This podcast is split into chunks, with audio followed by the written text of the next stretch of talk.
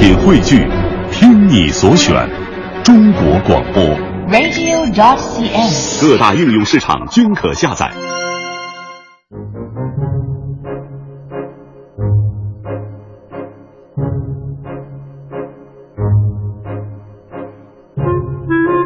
欢迎各位啊，来到今天的大明脱口秀，我是大明。圣诞节来了啊，昨天呢是平安夜，今天圣诞节嘛，这点节日的气氛特别的浓烈。咱们就说这商场跟不要钱似的，顾客跟不要命似的。每年呢，到了这个时候，孩子们都特别开心，因为能够得到很多圣诞老人给的礼物。其实说到圣诞老人呢，我就特别羡慕他，因为他的职业可以说世界上最好啊。比方咱们这样的哈，一年三百六十五天，几乎是天天上班，有的还天天加班，不给加班费，对？我清楚的记得，我们领导在我上班第一天就教导我说：“大明哥，你要对你的工作岗位有着更加深刻的认识。其实你们干主持人的呀，就是无法无天的。”当时我一身冷汗，我说：“领导，咱是正规单位吧？这 这怎么还无法无天又造反呢？这是？”领导说了，所谓的无法无天，就是没有法定假日，也没有礼拜天。好像这么个无法无天呢。所以呢，圣诞老人比我们幸福太多了。你想啊，一年到头他就工作这么一天啊，还不打卡，来不来没人知道。你想让他下岗的话，基本不可能。主要是这个行业是完全垄断的。你想啊，世界上只有一个圣诞老人不可替代，你不能以圣诞爸爸、圣诞妈妈、圣诞奶奶的名义参与公平竞争当中。你非要要求给个角色的话呢？说我我不行，我也想担给我个角色行不行？你当不了别的，你只能当个驯鹿。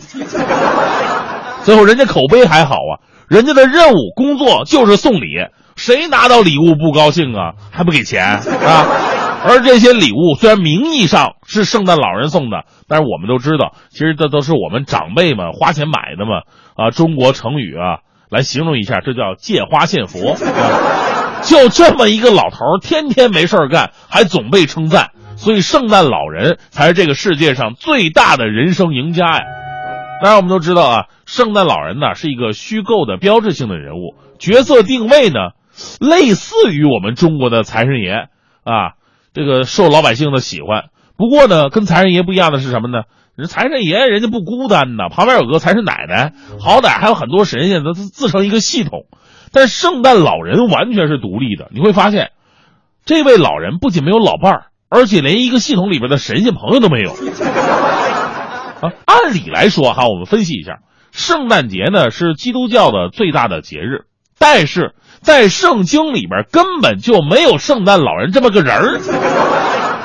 还有说法说圣诞老人是来自北欧的神话系统，是奥丁神的后裔，但在北欧神话里边也没有这个人儿，所以可以得出一个结论呢：圣诞老人。其实是一位非常值得同情的孤寡老人。目前比较靠谱的一个解释就是，是圣诞老人的传说呀，是这个源于欧洲的民间传说。相传呢，圣诞老人有一个具体的名字叫圣尼古拉，没有斯凯奇。啊，他生活在公元四世纪，是位善良、慷慨，而且对孩子们非常好的有钱人。后来呢，这个尼古拉呀做了神父，升到了主教。在他死后呢，人们称他为圣徒，是一位穿着红袍、头戴红帽的白胡子老头。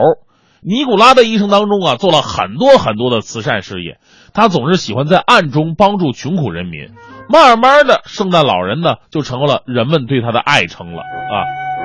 其实不同的国度和文化对于圣诞老人有着不同的解释，但有一点呢是大同小异的。就甭管你在哪个国家，圣诞节前夕，孩子们呢都会准备好空的容器，以便圣诞老人可以装进一些小礼物，比如玩具啊、糖果呀、水果什么的。嗯、呃，咱们就拿美国举例子吧。美国的孩子呢，在圣诞夜会在这个壁炉上悬挂这种圣诞袜，圣诞袜，因为圣诞老人呢说过要在圣诞节前夜从烟囱上爬下来，把礼物放到袜子里边。呃，考虑他那身材，爬烟囱可能有点费劲啊。而且现在都抽油烟机了，是吧？后来呢，很多孩子觉得这圣诞袜太小了，这老人给我们大礼的话，我们怎么收啊？对吧？袜子不够装啊！为了多装点，把老妈的丝袜都拿过来了，最好还是连体那种一拖二的。据今日美国报调查呀，平安夜这一天，近一半的美国孩子会给圣诞老人写上一封信，说自己最近表现有进步，希望得到礼物，并留下小饼干和牛奶供圣诞老人享用。那还有的孩子呢，非常细心的，不但有饼干、牛奶，还会在这鞋子里边放满甘草跟胡萝卜。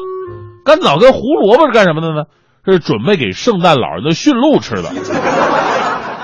所谓的，美国孩子从小就知道一个非常重要的职场道理：拍领导马屁一定要附带拍上领导的亲戚的马屁。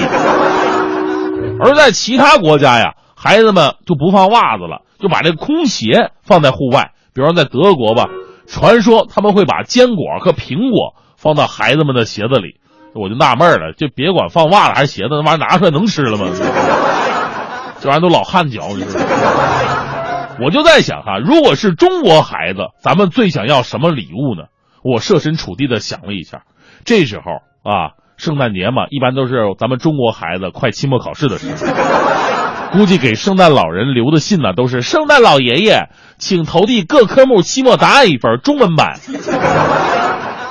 总之，圣诞老人呢，就像今天的快递员似的，拉着一大车的大包小裹到你家给你送礼。唯一的区别呢，他不给你打电话叫你下楼，而是偷摸的直接送到你啊。等你一觉醒来，就发现哎，礼物已经到手了。